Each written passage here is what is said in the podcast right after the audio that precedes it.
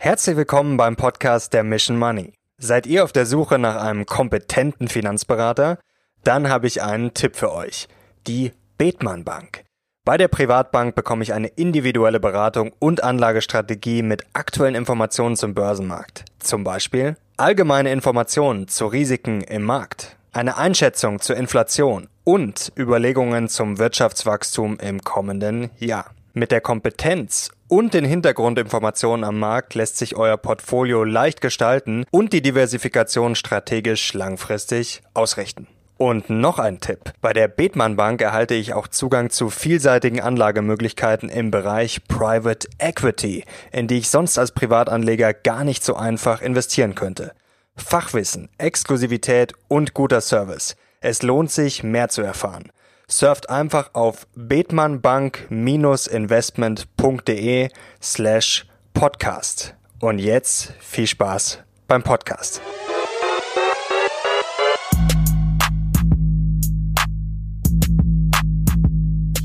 Servus Leute und herzlich willkommen in einem brandneuen Podcast der Mission Money. Wir sind heute zurück mit einem sehr, sehr spannenden Gast. Ihr kennt ihn wahrscheinlich alle. Er ist sehr erfolgreicher Unternehmer und noch bekannter jetzt geworden als Juror der sehr erfolgreichen Show Die Höhle der Löwen. Herzlich willkommen, Carsten Waschmeier. Hallo.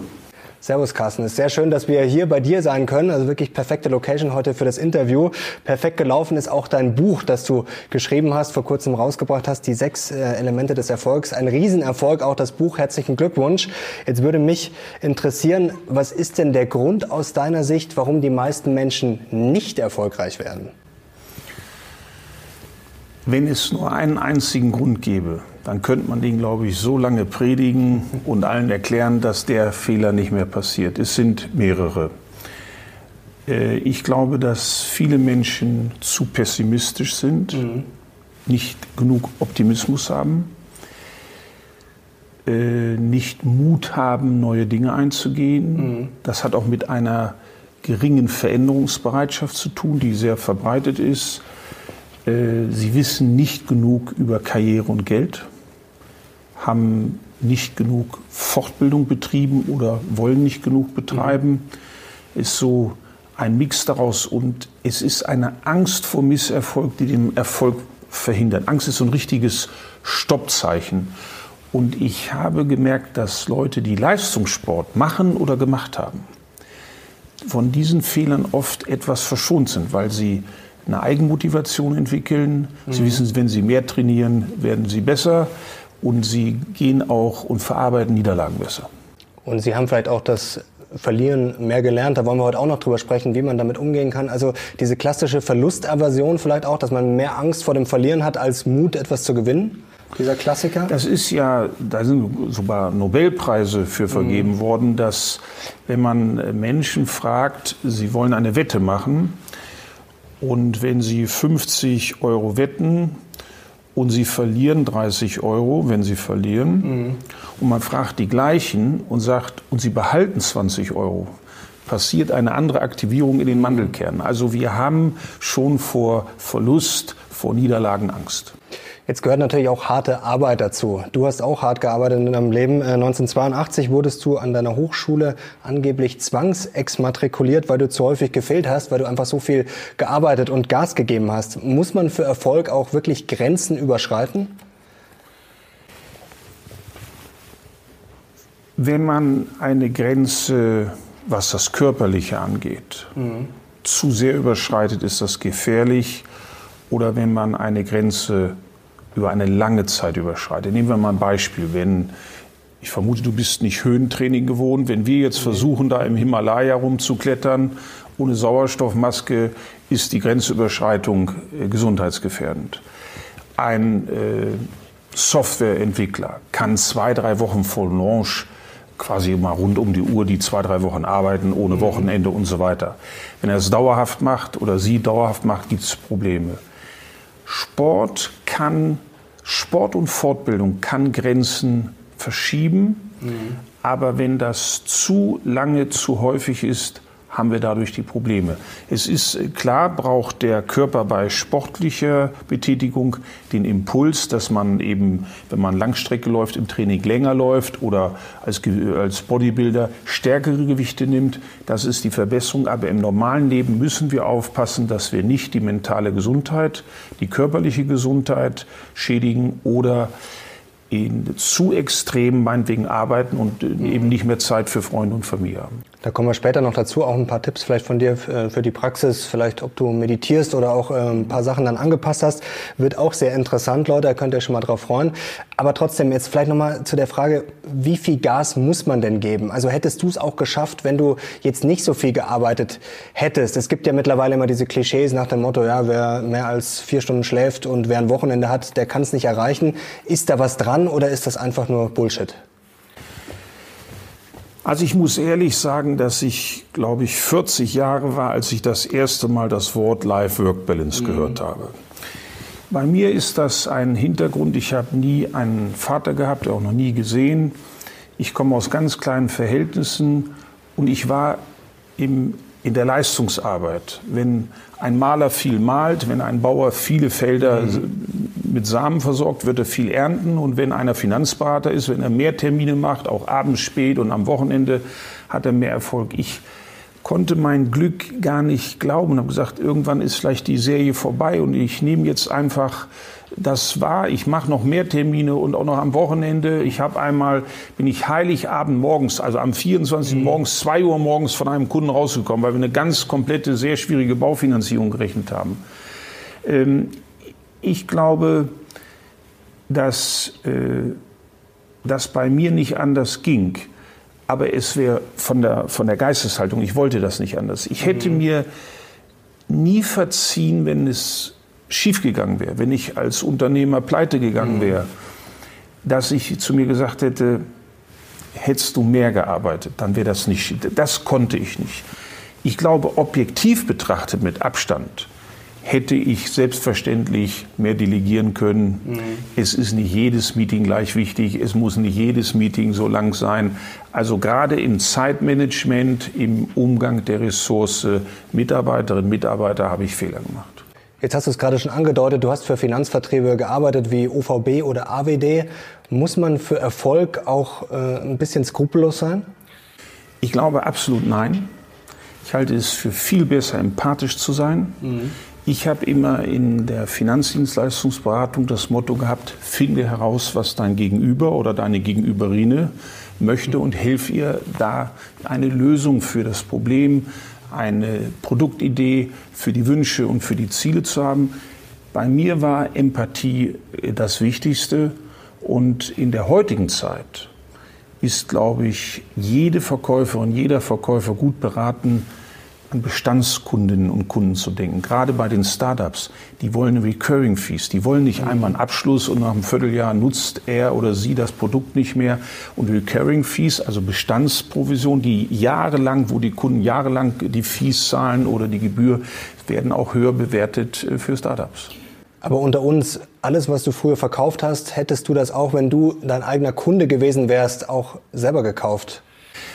Wir haben vorrangig äh, Lebensversicherung verkauft, Bausparverträge. Und mein erster Vertrag war meine eigene Lebensversicherung. Das ist heute rückwärts betrachtet was Tolles. Ja, ich habe sechs, sieben Prozent Rendite gehabt, nach zwölf Jahren steuerfrei. Da waren Garantiezins noch von vier Prozent.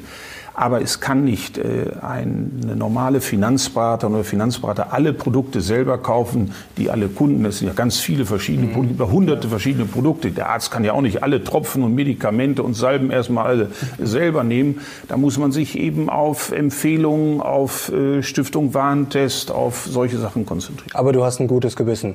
Ich habe ein sehr gutes Gewissen.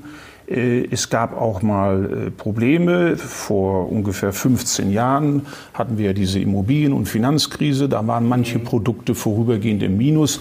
Gott sei Dank längst alles aufgeholt. Ja, und äh, es ist einfach wichtig, auch zu erkennen, dass Verkäufer von Produkten, nehmen wir mal VW, mhm. den Dieselskandal.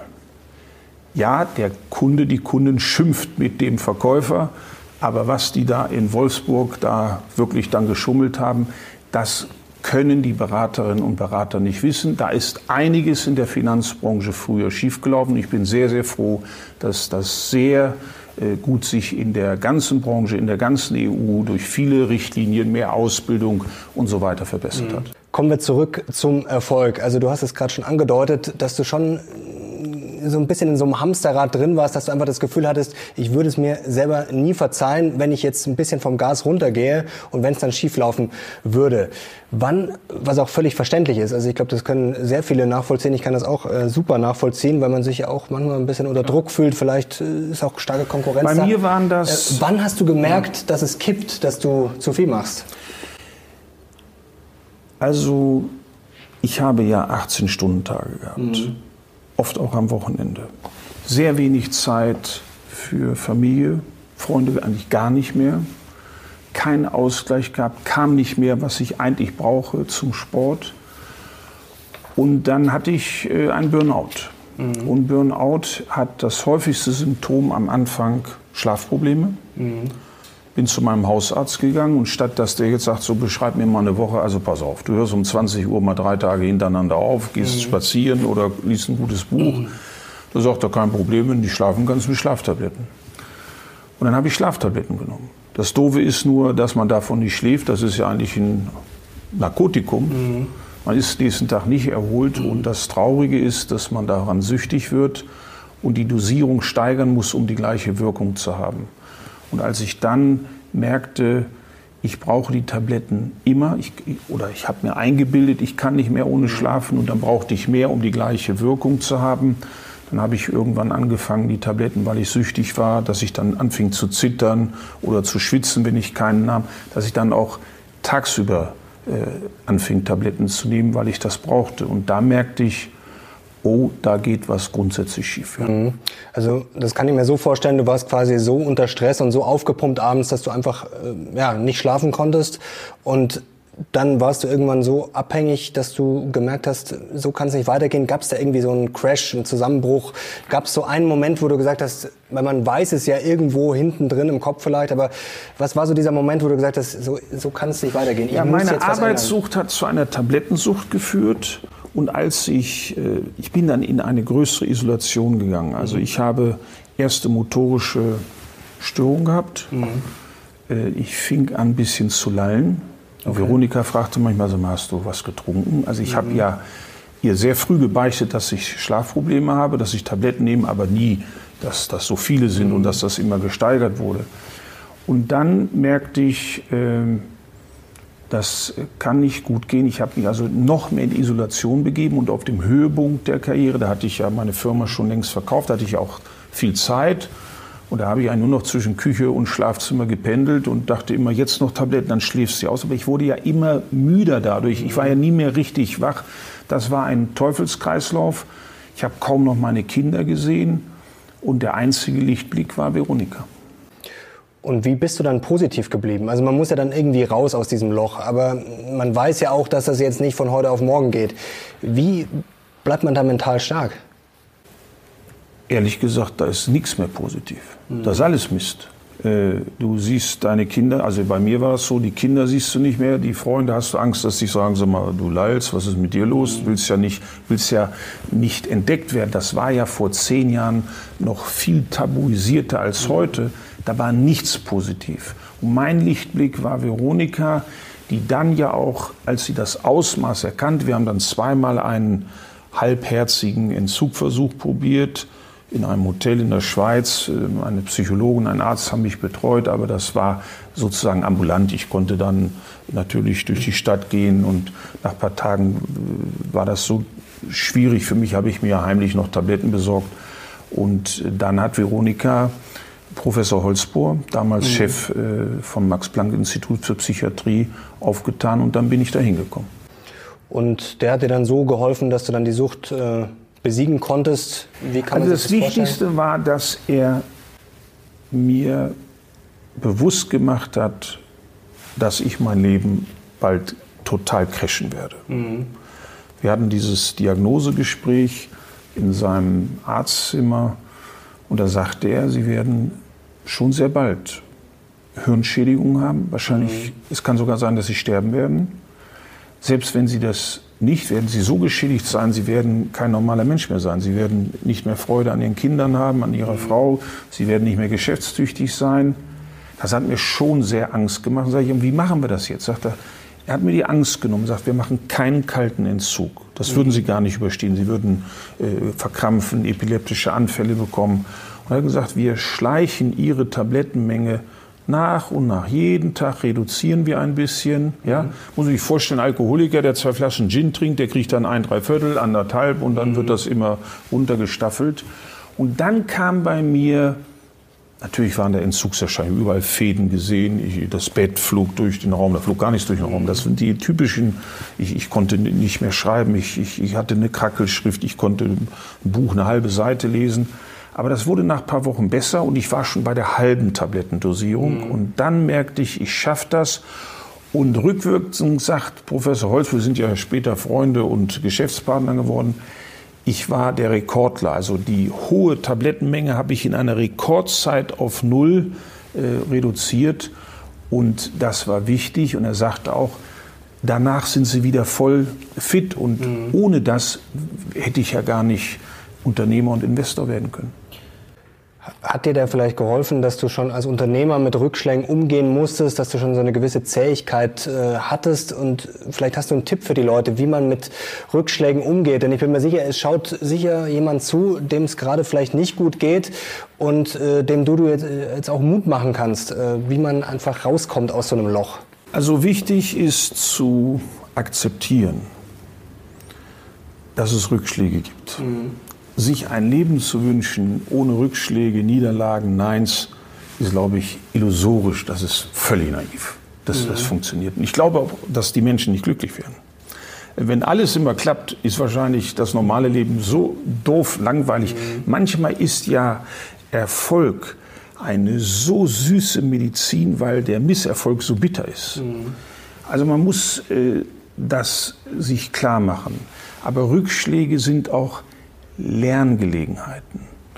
Äh, doof ist nur, wenn man Rückschläge hat und nicht daraus lernt, nicht mhm. besser wird. Das sind eigentlich Verbesserungsvorschläge. Rückschläge sind auch Vorschläge, dass man es anders in Zukunft machen soll, kreativer. Ich gehe ja da sehr intensiv in meinem Buch ein, wie man auch mit seiner Gesundheit, mit allem mhm. äh, anders äh, umgeht. Äh, und für mich war, ich war ja Ausdauerläufer, ich war also so ein Durchhalter mhm. und man sollte dann auch bei Rückschlägen nicht aufgeben. Es ist doch klar, wenn du anfängst Klavier zu spielen, das hört sich grausam an und wenn die Nachbarn sehr hellhörige Wände haben, wollen die dich verklagen.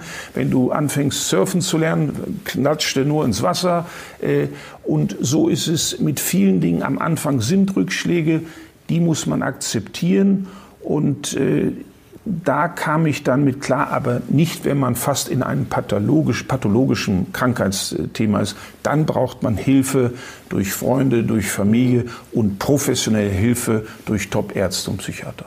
Jetzt heißt der zweite Teil deines Buchtitels ja, so verändern Sie Ihr Leben. Vielleicht kannst du unseren Zuschauern noch einen Tipp mitgeben, vor allem wie man sich Ziele setzt und ja, wie man einfach den ersten Schritt geht. Ich bin ja selbst ein Geschäftsmodell Erfinder mhm. und finde jetzt Erfinder, in die ich investiere. Und die beste Erfindung ist für mich die Zielfindung. Mhm. Ja, dass man überlegt, was will ich, was kann ich, was macht mir Spaß, wo bin ich begabt und dass man dann einen Zielplan macht. Ich äh, gehe in den sechs Elementen des Erfolges hier habe ich mir einen Knick reingemacht, Seite 199 folgend eben sehr darauf ein, dass man Zielkoordinaten festlegt, dass man nicht zu viele gleichzeitige Ziele hat. Dann hat man nämlich, also wer, wer viele Ziele hat, hat gar kein Ziel. Die müssen definiert werden, müssen messbar sein. Am besten auch das Happy End visualisieren, mhm. dass man sagt, so, ich will jetzt in einem Jahr Marathon laufen können, dass man sich das dann vorstellt, wie man da durchs Ziel läuft oder ich will 20 Kilo abnehmen oder ich möchte ab jetzt 200 Euro monatlich investieren, dass man das visualisiert und dann in Teilziele erlegt. Mhm. Also keiner kann ein großes Ziel über Nacht erreichen, bin aber dafür, dass man sich große Ziele setzt. Lieber ein großes nicht erreicht, als ein kleines Ziel übertroffen. Mhm. Das ist auch unterm Strich ein besseres Ergebnis, da gehe ich äh, intensiv drauf ein. Mit was hast du in deinem Leben bessere Erfahrungen gemacht dann bei dieser Umsetzung? Also wirklich einen Plan zu machen. Manche Leute verlieren sich da ja Monate, Jahre drin, wirklich einen Plan zu machen ähm, oder einfach anzufangen. Also dieses Better Done, Better Perfect, was würdest du bevorzugen? Better Done. Aber ich bin dafür, dass man sich schon vorbereitet. Mhm. Also einfach ins äh, Loslegen, einfach eine Firma gründen, wir, wir schauen mal, wir legen schon mal los. Das geht nicht, aber der Zielplan muss in einen Tatenplan umgewandelt mhm. werden. Nach dem Wünschen kommt das Wollen und dann kommt das Tun. Ja? Äh, Vision ohne Aktion sind Halluzinationen. Ja? Äh, just do it. Also irgendwann kommt das Tu es. Ja? Und äh, beginnen heißt gewinnen, ja, nicht warten, sondern starten. Aber eben in einem Zielplan, der in einen Tatenplan umgewandelt ist und auch ein Marathonlauf beginnt dann mit dem ersten Schritt. Mhm. Jetzt wollen wir mal zum Unternehmertum und Investieren kommen. Da sind die Leute, glaube ich, jetzt richtig gespannt auf deine Tipps. Ähm, jetzt hast du es ja vorher schon gesagt, dass du auch jetzt spannende Geschäftsmodelle aufspürst oder aufspüren willst und dann natürlich auch investierst, wenn du da was, äh, wenn du einen Rohdiamanten gefunden hast. Was ist denn da der Start? Was sind denn die typischen Fragen, die du einem Gründer stellst, wo du sagst, da musst du jetzt erstmal eine gute Antwort drauf haben? Also es hängt natürlich davon ab, ist das ein Konsumerprodukt, ist das eine B2B-Software, ist das eine App, ist das Gesundheitssektor. Aber für mich ist immer ganz wichtig, äh, was ist eure Uniqueness? Was ist jetzt anders? Was ist neu? Ist für die Menschen, die das demnächst benutzen, irgendwas bequemer, gesünder, umweltfreundlicher, äh, günstiger? Äh, dann ist für mich sehr, sehr wichtig, kann man das Produkt, das Geschäftsmodell erweitern, mhm. kann man das internationalisieren und wenn es ein Gründungsteam ist, ich liebe ja nicht so sehr den, die One-Person-Show, mhm. dann gucke ich immer, sind das komplementäre mhm. äh, Menschen, denn wenn, wenn ich bleibe immer dabei, drei gleiche Professor, gleiche Uni, sage ich, naja, da sind eigentlich zwei zu viel und gleichzeitig zwei zu wenig. Und was auch sehr wichtig ist, HR. Der Unterschied zwischen einem guten Startup und einem sehr guten Startup sind die Leute. Und deswegen ist für mich wichtig, hat eine oder einer aus dem Gründungsteam ein Händchen für Personal mhm. zum Rekrutieren, zum Gewinnen, zum Fördern.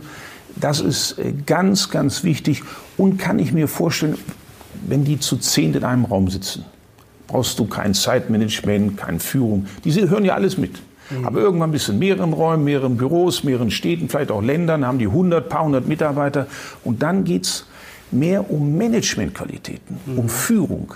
Am Anfang, die Gründerinnen und Gründer müssen flexibel, improvisieren, ganz kreativ sein. Auf einmal muss man da Strukturen reinbringen, Abläufe definieren, äh, Berichtswesen, wer führt wen. Dann darf man nicht äh, gehen, ah, der ist aber lange dabei oder die mag ich aber lieber. Dann muss man sehr viel Management und rationale Skills hinzufügen. Woran scheitern denn die meisten? Also das hast du ja gerade schon angesprochen. Also ist es dann die Organisation oder ja oder dass man sich keinen Plan gemacht hat, dass man zu optimistisch ist, dass man vielleicht auch zu vorsichtig ist? Also was sind da so Sachen, die du siehst immer wieder? Äh, natürlich nicht den einen Grund. Mhm. Es sind mehrere. Nicht selbstreflektierend, mhm. nicht beratungsfähig. Ich hatte mal eine tolle App, aber ich kam aus, von dem Gefühl nicht weg, dass zwischen Erde und Sonne nur einer ist und er. Also das wäre, also der hätte wahrscheinlich mal erlaubt, dass die Investoren auch mal zwischendurch fragen, wie er das und das macht. Dann überschätzen viele ihre Idee und den Innovationsvorsprung. Mhm. Den muss man jeden Tag verteidigen oder aus, ausbauen. Sie unterschätzen Vertrieb. Sie sind so verliebt in ihr Produkt und Geschäftsmodell, sagen, ab jetzt stehen die Schlange, die klingeln hier, die Mails laufen über. Ja, müssen aber erstmal alle wissen. Also geht es um Marketing, Kommunikation, Vertrieb, das ist äh, ganz, ganz wichtig. Die ehrliche Beschäftigung haben wir für Online-Marketing, haben wir für Logistik, haben wir wirklich überall, sind wir ausreichend, brauchen wir erfahrenere äh, Frauen und Männer vom Markt aus der Branche, also wieder, denn das Startup insgesamt muss ja alle Fertigkeiten, Fähigkeiten abliefern. Mhm. Und das schaffen nicht eben zwei oder drei Gründerinnen oder Gründer äh, auf einmal, also man muss äh, HR wieder ganz wichtig machen und ähm, auch überlegen, dass ich mein Team fördere und mich selbst fortentwickle. Ich beobachte das sehr oft, sie sagen, lest doch mal ein Buch, geht mal auf ein Seminar, gestern äh, Kollege, heute Chef. Es gibt so tolle Fortbildungssachen. Und wenn die einfach nur ein paar Stunden YouTube gucken über mhm. Führung, Leadership, und da sagen sie oft, ich habe keine Zeit. Und das ist verkehrt. Ich finde lieber gut führend, klare Strategie, 20 Tage arbeiten als 25 Tage ohne Fortbildung, mhm. ohne Plan, mit Anfängerfehlern, die einfach automatisch passieren. Aber man kann die Menge der Fehler bei einer Gründung reduzieren durch Fortbildung. Und Fortbildung ist auch mit erfahreneren Gründerinnen und Gründern sich auszutauschen. Wie sehr muss man denn als Investor, ich sage jetzt mal, um die Ecke denken oder auch vielleicht vorausdenken, visionär sein? Denn es gibt ja tolle Macher wie Elon Musk äh, und Co., die einfach ja, Sachen angegangen sind, wo viele gesagt haben, ach, das wird doch nie was. Ähm, gibt es bei dir auch sowas, wo du sagst, da glaube ich dran? Jetzt ist ja zum Beispiel auch so Unsterblichkeit ja so ein neues Thema, wo darüber diskutiert wird. Hast du sowas, wo du sagst, da glaube ich dran, wo viele sagen, ach, äh, auf gut Deutsch, Also Longevity, Longevity wird sicher äh, eine Bedeutung Bedeutung haben. Ob das so erstrebenswert ist, irgendwann 120 oder mehr Jahre zu werden, ich habe das Gefühl, die Ersatzteile mhm. funktionieren. Wir können ja künstliche Knie, äh, neue äh, Linsen ins Auge und so weiter. Aber ob das Gehirn das schafft, denn da, da haben wir noch keine Idee, wie wir das austauschen. Ich glaube, um die Ecke denken ist auch, und da habe ich eine Besonderheit, wie wichtig der Vertrieb ist. Vertrieb ist für mich die zweite Gründung. Mhm. Irgendwann kommt the moment of truth. Kaufen und bestellen das die Kundinnen und Kunden oder nicht. Mhm. Und da habe ich eine ganz einfache Sache. Entweder sind die Leute, die dort im Vertrieb arbeiten, noch nicht gut im Vertrieb oder das Produkt ist noch nicht vertriebsreif. Mhm. Wir machen zum Beispiel eine vertriebliche Due Diligence mit unseren Firmen hier in Deutschland, Seed and Speed für Frühphasigkeit in Berlin oder Alston Capital hier in München. Das ist nicht Mystery Shopping, sondern wir setzen uns einen Tag neben die Telesales-Leute oder diejenigen, die Webinare oder Videocalls mit den Kunden machen und dann verfolgen wir die Dialoge. Und da merken wir es schnell, schnell, ist das Produkt verkaufbar und man muss nur im Vertrieb noch ein bisschen mehr die Argumente äh, schulen und besser auf die Fragen eingehen oder fehlen am Produkt Dinge. Vertrieb ist also ganz, ganz wichtig und mit meiner Historie, ich habe das ja von der Pike auf gelernt, glaube ich, dass wir hier für das Entscheidendste überhaupt sorgen, was viele Investoren nicht können. Denn wenn der Umsatz nicht gut läuft, ist ja eine neue Kapitalerhöhung, das ist ja das ist ja eine Krücke dafür. Also wenn der Umsatz nicht läuft, brauche ich nicht neues Geld, sondern ich muss das Produkt besser machen oder den Vertrieb besser machen. Gibt es ein Unternehmen, was du bewunderst oder vielleicht auch einen Unternehmer, den du bewunderst? Also erstmal ein paar Startups, in die wir investiert sind. Ich bewundere Blacklane, diese weltweite Limousinenplattform, wo wir einer der großen Investoren sind die jetzt nach der Krise mehr Umsatz haben als vorher. Mhm. Und die waren ja nun voll betroffen. Keine Messen, keine Hotels, keine Flüge. Ja, wo, wo will man mit der Limousine hinfahren? Zum Bäcker oder zur Eisdiele? Ähm, ich finde toll natürlich mit Professor Holzbohr hier in München, HMC, Holzbohr Maschmeyer Neurochemie, Brain Health, dass wir Depressionsdiagnostik und mhm. Therapie anbieten. Äh, ich bewundere mein erstes Unicorn in äh, USA, Allison von Modern Health die äh, nach drei Jahren, nachdem wir investiert waren, schon, dann kam Peter Thiel mit ein paar hundert Millionen, ist es mhm. über, weit über eine Milliarde wert. Und äh, der Gründer des Jahres letztes Jahr bei uns war Neck Benny in Hamburg der macht die Personenidentifizierung. Ja? Der stellt ID Now alle in den Schatten. Der hatte über 1000 Prozent Umsatzsteigerung. Ist ja klar, je mehr online läuft, müssen natürlich die Versicherungen, die Bundesagentur für Arbeit, müssen natürlich wissen, ist das auch der Mensch, der gerade so tut, als wenn er das ist. Und äh, wenn ich jetzt an die großen Produkte denke, ich bin ein Apple-Fan. Das ist Kult. Die, ein cooles Design. Die schaffen es immer wieder, ob nun Nummer 10 oder 11, weiß gar nicht, gibt schon 12 oder kommt gerade 12. Immer wieder verbessert sich die Kamera oder diese Funktion.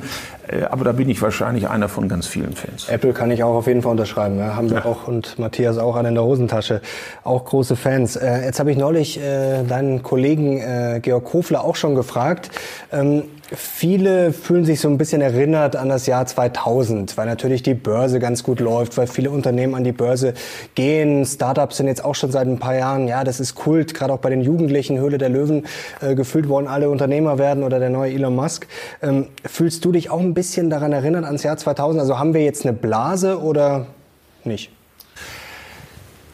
Eigentlich sind das ja zwei, drei Fragen. Ich versuche mhm. das mal so für mich zu sortieren. Es gibt Möchtegern-Gründer, mhm. die haben überhaupt keine Existenzberechtigung. Wenn du nicht eine echte Idee hast, eine echte Problemlösung, dann bist du ein Möchtegern-Gründer oder eine Möchtegern-Gründerin. Mhm. Das ist nichts. Haben wir hohe Bewertungen? Ja. Haben wir aber in allen Assetklassen. Kunst ist teurer, Oldtimer mhm. sind teurer, Aktien sind teurer und auch Startups Bewertungen sind höher. Das ist eine Asset Inflation die ist geschuldet, wir haben Minuszinsen. Die Leute wollen nicht mehr. Wir haben Leute, die eigentlich nie für Startups Investitionen offen waren. Mhm. Aber Carsten, ich muss da jetzt immer minus 0,5. Lass uns doch noch mal reden. Wir haben die Minuszinsen, wir haben das frisch gedruckte Geld, wir haben einfach Inflation in den Assets. Und ja, es wird eine Korrektur geben. Ob das eine Blase ist, die Bumm macht, wie Dotcom mhm. damals 2000 oder 2001, äh, glaube ich eher nicht. Damals gab es ja Firmen, die hoch bewertet waren, die hatten ja quasi nur User oder Registrierte. Heute gibt es ja schon Umsätze und vor allem auch Recurring Fee, also wiederkehrende Umsätze. Aber wenn es die Korrektur gibt, ich weiß nicht, ob die Blase platzt oder langsam mhm. entweicht, dann bin ich sicher, dass die Startups mit den Zukunftsmodellen danach schneller recovern und mhm. wieder da sind, als die Firmen, die Geschäftsmodelle von gestern haben. Man muss natürlich damit rechnen, dass eine Blase irgendwann platzt, beziehungsweise dass es eine Korrektur gibt. Aber trotzdem, investierst du jetzt in Aktien? Wie investierst du privat dein Geld? Also ich hatte ja ein größeres Cash-Event 2007 nach dem mhm. Verkauf der Firma und natürlich haben wir Immobilien, aber Gott sei Dank vor ein paar Jahren gekauft. Mhm. Jetzt ist es ein bisschen heiß. Spät, ja. Wir haben Gold, wir haben, ich investiere, ich liebe es in Startups zu investieren mit unseren drei Fonds, mhm. Seed and Speed in Berlin, Olsen Capital hier in München und MGV in San Francisco, sind wir an über 100 Startups beteiligt. Und ich liebe Value-Aktien. Mhm. Ja? Äh, nicht nur, weil mein Sohn das mit Matthias Kurzrock macht, sondern ich bin vom Konzept überzeugt unterbewertete Aktien zu kaufen. Die können ja nicht mehr viel fallen mhm. und können aber noch sehr viel steigen. Und das läuft hervorragend. Paladin One, so heißt ja der Fonds, hat in den letzten sieben Jahren seit Dritte investieren können. Das ist ja jetzt seit sieben Jahren erst ein öffentlicher Fonds. Hat äh, über 150 Prozent gemacht. Der DAX war ja gar nicht so schlecht in den sieben Jahren, irgendwie 75 Prozent. Mhm und äh, Paladin also mehr als doppelt so viel Rendite. Ziel von Paladin, und das ist für meine Familie auch wichtig, denn wir waren ja quasi der Erstinvestor und daraus hat sich evolutionär ein öffentlicher Fonds ergeben, war Werterhalt mhm. um möglichst 10% Rendite. Das haben sie nicht geschafft, sie haben knapp 15% pro Jahr. Und das Ziel ist bei ihnen 10% im langfristigen Durchschnitt. Was ist denn so eine klassische Value-Aktie? Hast du da so ein Unternehmen auf dem Zettel, wo du sagst, ja, das ist so eins, das ist völlig unterschätzt? Gerade? Ich weiß, dass sie Arealbank haben, mhm. dass sie Medios haben. Mhm. Äh, sie haben jetzt auch äh, Vegans äh, mhm. drin, aber sie sind pre-IPO mit einer günstigen Tranche reingekommen, sodass sie da. Äh, aber das ist äh, auch schön. Das machen die perfekt. Mein Sohn hat also nicht perfekt, aber super professionell. Perfekt ist wahrscheinlich jedes Jahr 100 Prozent Rendite. Dann sind wir im Schlaraffenland. Da kommt ja auch nur Honig und Milch aus den Wänden. Mein Sohn hat mit 13 Jahren mit Aktien angefangen. Morgens beim Frühstück habe ich irgendwie gesagt, sag mal, diese eine Aktie, bei den Zahlen ist so viel zu niedrig. Da sagt er so, Papa, ich habe da noch Geld von der Konfirmation hier von den Omas mhm. und Tanten, äh, kann ich Aktien kaufen? Wir fingen mit 13 Jahren an. Und als ich irgendwann sagte, Mensch, ist die Aktie gut gelaufen, sagte Papa, den möchte ich jetzt verkaufen, wenn das so gestiegen ist das geht ja nicht immer gut, dann nehme ich jetzt wieder eine andere, wo, du, wo wir vielleicht meinen, die ist zu günstig. Und so ist das entstanden. Ich habe auch früh angefangen, aber habe da nicht durchgehalten. Das war ein bisschen das Problem. Durchhalten haben wir besprochen, ja. ist eine ganz wichtige Sache. Äh, weißt du noch deine erste Aktie? Also du warst wahrscheinlich nicht mit 13 dran, aber auch früh, oder? Wahrscheinlich. Ja, ich war, ich war fast 30 Jahre und Freunde erzählten mir, wie viel sie verdient haben mit japanischen Aktien. Mhm. Was, wir sind jetzt so 1990, mhm. 91. Und dann habe ich gesagt, guck mal, wie die, kauft dir so ein Bündel japanische Aktien, guck mal, wie das gelaufen ist. Habe ich natürlich gemacht, ist granatenhaft gefallen. Mhm. Und äh, wäre auch, glaube ich, erst 30 Jahre später hätte ich wieder die gleichen Kurse gehabt, aber war dann wohl richtig rausgegangen zu sein, war natürlich falsch, mhm. äh, zu dem Zeitpunkt reinzugehen. Dann hatte ich äh, so, wie nennt man die Aktien, Dividendenkönige oder Aristokraten hier, E.ON, RWE. Mhm. Die hatten 7, 8 Prozent Dividendenrendite. Und dann passiert Fukushima und Frau Merkel bekam Angst, dass in Deutschland auf einmal Tsunamis und Erdbeben kommen können. Hat die Atomwende gemacht. Wir kriegen jetzt von schlechteren Atomwerken aus dem mhm. Ausland ja den Strom. Äh, da habe ich ja wahnsinnig äh, Geld verloren, bin dann aber rausgegangen. Und ähm, im Operativen, als ich mit Startups anfing, eines meiner ersten Investment war Hausmed. Eine sehr gute Idee, chronisch Kranke mit digitalen äh, Dienstleistungen zu versorgen, dass sie nicht immer zum Arzt müssen. Der Hausärzteverband war beteiligt, aber das operative Gründungsteam hatte so wenig Anteil. Und immer wenn es Schwierigkeiten gab, haben die angefangen, sich andere Jobs zu suchen, statt eine Lösung zu suchen. Äh, mein Lessons learned ist, nicht in Aktien einsteigen, weil die gut gelaufen sind. Mhm. Wir müssen Aktien finden, die noch gut laufen sollen. Mhm. Nicht eine Einzelaktie, sondern ein Aktienportfolio und möglichst nicht Beteiligungen oder Aktien, die von der Politik abhängig sind. Und wenn die auf einmal, ob Zinsen oder Atomkraft oder sonst was Politik ändern, dann äh, hat man eben ins Klo gegriffen. Deswegen sind das so meine Lessons learned. Hast du noch so eine Lieblingsaktie? Du hast vor Apple angesprochen. Investierst du dann auch in solche Unternehmen, wo du sagst, da bin ich einfach so überzeugt, das verstehe ich und das nutze ich auch jeden Tag wirklich oder liebe das sogar? Ja, meine Lieblingsaktie ist eigentlich die Hätte-Aktie, wo ich nicht dran geglaubt habe, aber hinterher die gerne gehabt hätte. Das ist bei mir Tesla. Ich habe es lange nicht geglaubt und kann nur bewundernd sagen, was da entstanden ist. Die hätte ich jetzt gerne rückwirkend gehabt, aber Aktienentscheidungen können auch Journalisten zwar am 31.12. schreiben, was wäre dies Jahr gut gewesen, mhm. aber wer Aktien kauft, muss es ja am 1. Januar wissen. Ja, ja. Da habe ich äh, Pech gehabt.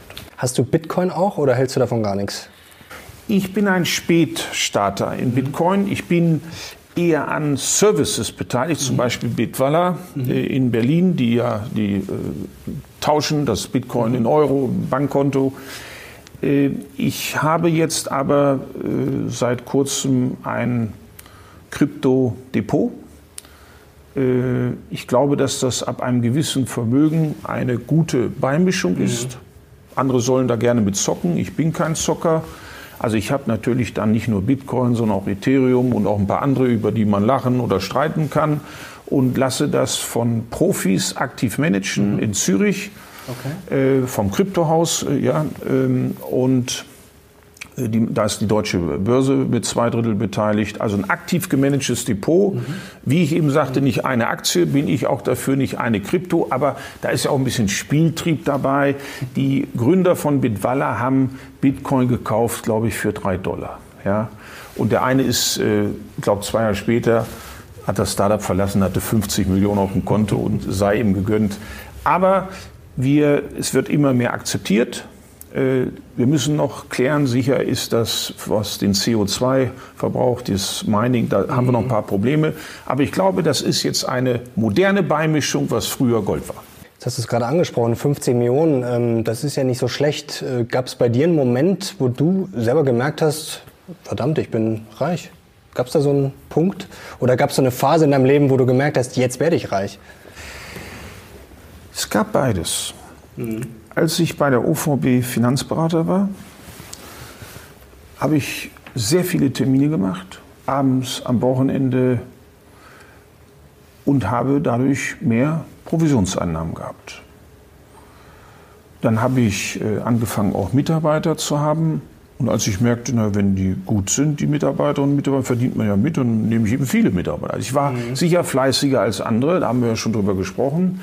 Da merkte ich, ich glaube, hier bildet sich Vermögen. Ich verdiene wesentlich mehr, als ich monatlich ausgebe. Und das Zweite war natürlich äh, die Erfindung der unabhängigen Finanzberatung. Mhm. Als ich AWD, heute Swiss Life Select, erfunden habe, dann äh, die Firma gegründet habe, die dann im MDAX gelistet war und die dann 2007 äh, verkauft wurde. Da war natürlich das Cash-Event und äh, das kann man dann sagen, ab da war man dann reich, ja. Würdest du sagen, dass dich das Geld glücklicher gemacht hat? Ich war ja Finanzberater und habe tausende Menschen beraten und sehe jetzt ganz viele Gründerinnen und Gründer, die teilweise sich Minilöhne zahlen, mhm. auf dem Papier schon reich sind. Ich würde es umgekehrt sagen, wer nicht ausreichend Einnahmen hat, um seinen Lebensunterhalt zu bestreiten oder keine Reserven, der hat Angst und das führt dann schnell zu Unglück. Sicherlich ist für mich Geld Freiheit, Unabhängigkeit, weniger Angst vor der Zukunft mhm. zu haben, äh, ein gewisses Kontoguthaben ist auch die beste Versicherung gegen Not in, bei Arbeitslosigkeit mhm. oder ähnlichem. Ab einer gewissen Summe nimmt Glück nicht in der gleichen Relation zu wie der Kontostand. Da gibt es ja Studien mhm. irgendwie, ich glaube schon dass, ab 70.000 oder sowas. Ja. Ob man 70 oder 90.000, ja, das ist ein Unterschied. Dann ist es eben äh, statt ein toller Wagen der Mittelklassewagen und statt zwei Zimmer ist es eine Dreizimmerwohnung. Aber wenn diese Grundbedürfnisse geregelt sind, ist das nicht mehr so wichtig. Und ob einer, äh, ich darf mir das ja äh, mir trauen, ob einer 10 Millionen oder 50 Millionen mhm. hat, der, ja, wenn er sich vergleicht, aber vergleichen ist sowieso Mist, dann, dann denkt er an Elon Musk und denkt, er ist ein armer Kerl. Äh, da nimmt das nicht zu und dann muss man das Geld muss Sklave der Menschen sein. Wir dürfen nicht Sklave des Geldes werden. Mhm. Geld darf nicht äh, der Selbstfix sein. Ich habe zwar am Anfang gearbeitet, um Geld zu haben, um eine kleine Wohnung zu mieten, um nicht mehr zu Hause leben zu müssen, ein Auto zu haben. Das war für mich ganz toll. In der Schule bekamen nicht alle ein Auto. Entweder waren sie 18 oder sie waren mit der Schule fertig. Also echte biografische Ereignisse. Ich war 18, ich war mit der Schule fertig. Wo war mein Auto? Also da hatte ich Nachholbedürfnis. Aber ich wollte gut sein. Mhm. Als ich mehr trainiert habe, intensiver trainiert habe, wurde ich ein besserer Läufer. Ich bin dann öfter zu Kundinnen und Kunden gegangen gegangen, habe mich mehr fortgebildet. Und das Ergebnis ist Geld. Wenn du mehr Songs schreibst, ist wahrscheinlich auch ein, Hit dabei. Und dann kriegst du mehr Geld. Also Erfolg wird in der westlichen Welt in Geld abgerechnet. Und ich habe gerne Erfolg. Aber wenn ich jetzt sagen würde, ich mache das, weil dann verdiene ich so und so viel, nein, da muss noch ein Purpose sein. Jetzt wollen wir ja alle hier, auch die Leute, die zuschauen, natürlich wollen wir mehr Aktiengewinne, mehr Geld, mehr Erfolg, vielleicht auch das größere Auto oder das größere Haus. Aber ich glaube, eine ganz wichtige Botschaft in deinem Buch ist ja auch Gesundheit. Also es hilft uns ja alles nichts, ja, wenn man dann Burnout hat, Depression oder einfach nicht mehr kann. Was sind denn deine wichtigsten Learnings jetzt, wie man dann die Gesundheit trotzdem behält, wie man Stress im Zaum behält? Also wie hast du dein Leben geändert und was hat dir am meisten geholfen? Also ich kann das erklären, nicht nur an mir, sondern ich habe sehr viel reflektiert. Ich kenne so viele Gründerinnen und Gründer, Unternehmerinnen, Unternehmer, Führungskräfte und Führungskräftinnen. Man muss ja mittlerweile aufpassen, dass man das alles korrekt äh, sagt. Wenn man im Management ist oder Unternehmerin oder Unternehmer, ist die wichtigste Ressource neben Zeit Mitarbeiter. Man sollte sich der Kreativität, der Kompetenz, der Loyalität der Mitarbeiter auch bedienen. Mhm. Äh, nicht alles selber machen oder denken, man kann alles besser. Man muss delegieren lernen. Wir, unser Leben besteht nur aus Zeit. Wir müssen mit Zeit umgehen. Ich halte das Pareto-Prinzip für ganz wichtig. Mhm. Äh, bei mir war nicht Pareto. Ich, ich kannte das zwar, für mich war das Theorie. Und habe gesagt, na gut, wenn 20 Prozent des arbeiten für 80 Prozent der Ergebnisse, dann arbeite ich 100 Prozent gut, dann habe ich 400 Prozent Ergebnisse. Also ich habe mich da versucht, selbst zu mhm. überlisten. Ich glaube, der Umgang Delegation, Teambuilding, Innovation aus dem Team und Zeit. Und da gibt es ja nur zwei Sachen. Mach es jetzt oder später, mache ich es oder macht es wer anders. Das sind ganz wichtige Dinge, Hierarchien weg, ja, äh, die Idee, wir haben das bei Olsen Capital, wenn wir Meetings haben und Besprechungen, ob die neue Analystin oder der neue Associate die Idee hat oder ein äh, langjähriger Partner, ist egal. Die beste Idee wird genutzt. Wir nutzen das ganze Team. Wir sind mit flacheren Hierarchien. Wir sind durch Remote alle vernetzt durch das Internet. Man kann alles Wissen holen.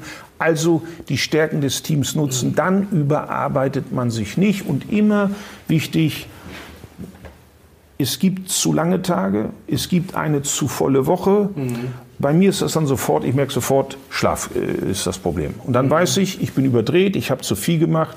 Also Familie, Freunde, Ausgleich, Freizeit. Mhm. Gibt es da ganz bestimmte Tipps? Vielleicht noch hast du sowas auch wie Meditieren oder äh, die Ernährung umgestellt oder wie gesagt, ich schlafe jeden Tag mindestens acht Stunden. Ähm, was würdest du den Leuten empfehlen? Also ob ich acht Stunden schlafe, weiß ich nicht im Voraus, aber ich versuche mir dann den Zeitraum zu nehmen, dass ich acht Stunden schlafen könnte. Mhm. Okay. Äh, für mich beginnt ein guter Tag mit einem guten Abend vorher. Mhm. Äh, ich kann das nicht mehr wie früher, dass ich um 10 Uhr, 11 Uhr abends riesige Portionen esse. Dann schlafe ich schlecht durch ich habe eine Routine, dass ich am liebsten abends Sport mache. Mhm. Nach der Arbeit. Okay. Dann ist auch mein technischen Devices aus. Mhm. Denn wenn ich danach wieder Calls mache und Mails schreibe, mhm. dann muss ich ja wieder Sport machen, um runterzukommen. Ich nehme die technischen Devices nicht mit ins Schlafzimmer und äh, ich lese zum mhm. Einschlafen. Ich gucke nicht Fernsehen, vor allem nicht Nachrichten. Da machen sich tolle Journalistinnen und Journalisten Mühe, weltweit den größten Mist zusammenzusuchen. Denn negative News sind ja nun die das etwas so, ja. aufmerksamkeitserregenderen. Das will ich nicht. Ich lese aber kein Fachbuch. Mhm. Ich lese dann irgendwas, ein Geschichtsroman, also hier so Grissom, Harris, mhm. ja, ähm, Ken Follett. Das sind so, dann bin ich im Mittelalter oder so und dann schlummere ich ein. Das ist so meine Schlafhygiene. Kühl im Schlafzimmer, mhm. dunkel, ja. Also das ist für mich ganz, ganz wichtig. Und ich merke, wenn ich Ausgleich habe, wenn ich Wochenende frei habe, mit Freunden, mit Familie Zeit verbringe, ich bin ideenreicher, ich bin inspirierender, ich habe auch mehr Toleranz, wenn mal irgendwie Missstimmung ist zwischen einer Mitarbeiterin und einem Mitarbeiter. Ich bin dann einfach, ich glaube, dass bei Freizeit mehr ist mehr mhm. und bei Arbeit ist weniger mehr. Das wäre jetzt schon ein tolles Schlusswort und ich will dir schon mal danken für dieses tolle Interview und vor allem größte Anerkennung für diese Offenheit. Also das ist auch nicht selbstverständlich, über diese ganzen Sachen so zu reden und auch alle Fragen wirklich so offen und so konkret zu beantworten. Schon mal herzlichen Dank. Aber jetzt abschließend vielleicht noch das Highlight für unsere Zuschauer. Was ist der beste Tipp, den du von jemandem anderen in deinem Leben bekommen hast? Mich selbstständig zu machen okay. und Vertrieb zu lernen. Mhm. Und Vertrieb zu lernen heißt, Vertrieb zu können heißt Menschen können. Und das hilft mir heute noch bei der Auswahl und Beurteilung von Gründerinnen und Gründern, aber auch in unserem Team. Mhm. Äh, tolle Investmentmanagerinnen oder Investmentmanager dazu zu holen. Ich bin sehr, sehr froh, dass wir hier bei Alston Capital mit meinen Partnern Noel C. und Lukas Bennemann ein so tolles Investmentteam haben. Wir haben im Durchschnitt über 50 Prozent Rendite pro Jahr. Und ich glaube, dass es, ich, die sagen immer zu mir, ich habe Ressort Mensch. Mhm. Ja? Also ganz oft sagen sie, guck mal, das Geschäftsmodell, Carsten, aber wenn wir morgen die drei Gründerinnen und Gründer treffen, achte mal drauf, ist da schon ein Wettkampf, wer ist der tollere mhm. Gründer, widersprechen die sich, ja. Und etwas ist mir aufgefallen, ich frage ganz oft eine Gründerin oder Gründer, also die Lebensplanung. Mhm. Und einmal sagte mir ein Gründer, ja, sobald die Finanzierungsrunde äh, um ist, werde ich nicht mehr so viel arbeiten. Er natürlich sagt, ja, ich verstehe das, dass du dich nicht überarbeitest, aber du willst doch jetzt nicht, dass wir Geld in ein Startup investieren, wo uns jetzt wirklich der Gründer, danke für die Offenheit und transparent offen sagt, wir werden jetzt weniger arbeiten. Dann nehme ich doch lieber ein Startup, die sagen, wir werden sehr verantwortungsvoll uns nicht überarbeiten, das hat ja keinen Sinn, aber wir werden genug arbeiten, dass du hier sicher investiert hast. Also der Umgang mit Menschen. Das hilft dir in Freundschaften, im Verhältnis zur Nachbarschaft, auch in der Erziehung der Kinder. Das Ressort Mensch, das ist das Spannendste, was der liebe Gott, was äh, die Schicksal, was der Urknall hervorgebracht hat. Und ich beschäftige mich mit der Psychologie, mit der Rhetorik, mit dem Umgang mit Menschen. Ich liebe das. Das ist doch jetzt ein noch perfekteres Schlusswort. Herzlichen Dank dafür. Das war jetzt mal ein sehr, sehr inspirierender Mario. Schluss. Danke, hat wirklich Spaß gemacht. Gerne, Mario. Und danke euch fürs Zuschauen. Ich hoffe, euch hat es auch Spaß gemacht. Und wenn ihr Carsten auch mal wieder sehen wollt bei der Mission Money, wenn ihr es gut fandet, dann lasst uns gerne einen Daumen nach oben da und schreibt mal eure besten Tipps in die Kommentare. Danke dir, danke euch. Wir sehen jetzt raus. Bis zum nächsten Mal. Ciao. Ciao.